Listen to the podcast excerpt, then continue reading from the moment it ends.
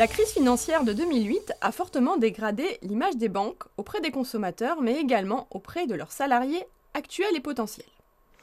Afin de restaurer leur image, les banques coopératives ont remis plus ou moins explicitement leur statut au cœur de leur communication institutionnelle et commerciale.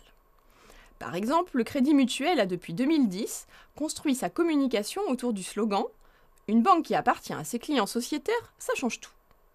Mais rappelons ce qu'est une coopérative. Une coopérative dispose d'un statut juridique spécifique. Elle se distingue par sa gouvernance fondée sur le principe une personne, une voix, et par une identité coopérative construite autour de sept principes fondamentaux. Dans cette recherche, nous avons voulu étudier si le statut pouvait être source de différence entre banques coopératives et non coopératives quand elles communiquent leur identité de marque employeur. Cela nous a amené à comparer les sites institutionnels de recrutement des différentes banques les banques coopératives, BPCE, Crédit Agricole, Crédit Mutuel, les groupes bancaires dits capitalistes, Société Générale et BNP Paribas, et la Banque Postale, groupe bancaire public. Pourquoi avoir retenu les sites institutionnels de recrutement? D'une part parce qu'ils représentent aujourd'hui le vecteur privilégié par les candidats à l'embauche pour se renseigner sur un futur employeur. D'autre part parce que la communication sur ces sites sert à relayer la marque employeur de l'entreprise auprès des candidats à l'embauche. Quels sont les résultats à retenir de cette recherche? La marque employeur se décline en trois types de bénéfices économiques, fonctionnels et psychologiques. Prenons ces trois catégories l'une après l'autre. Première catégorie, les bénéfices fonctionnels. Ils correspondent aux activités utiles ou favorisant le développement personnel offertes par l'employeur.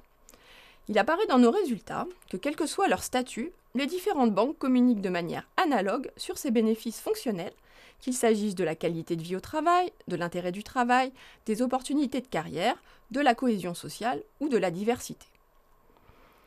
Deuxième catégorie de bénéfices, les bénéfices économiques. Ils correspondent aux récompenses matérielles et financières. Des différences plus marquées apparaissent ici en fonction du statut, les banques ne communiquant pas de la même façon ou n'utilisant pas les mêmes termes.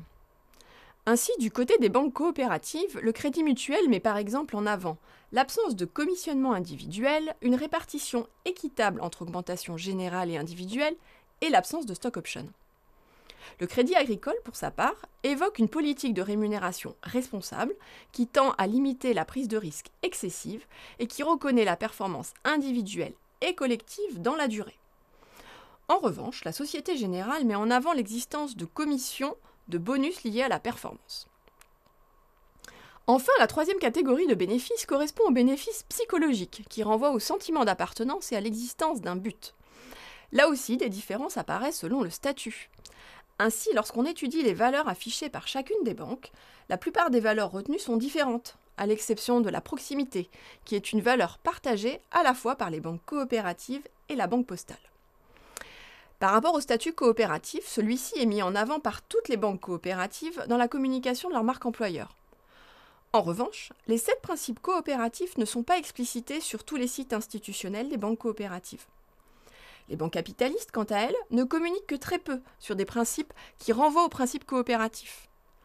En revanche, il est intéressant de noter que la Banque postale évoque six des sept principes coopératifs.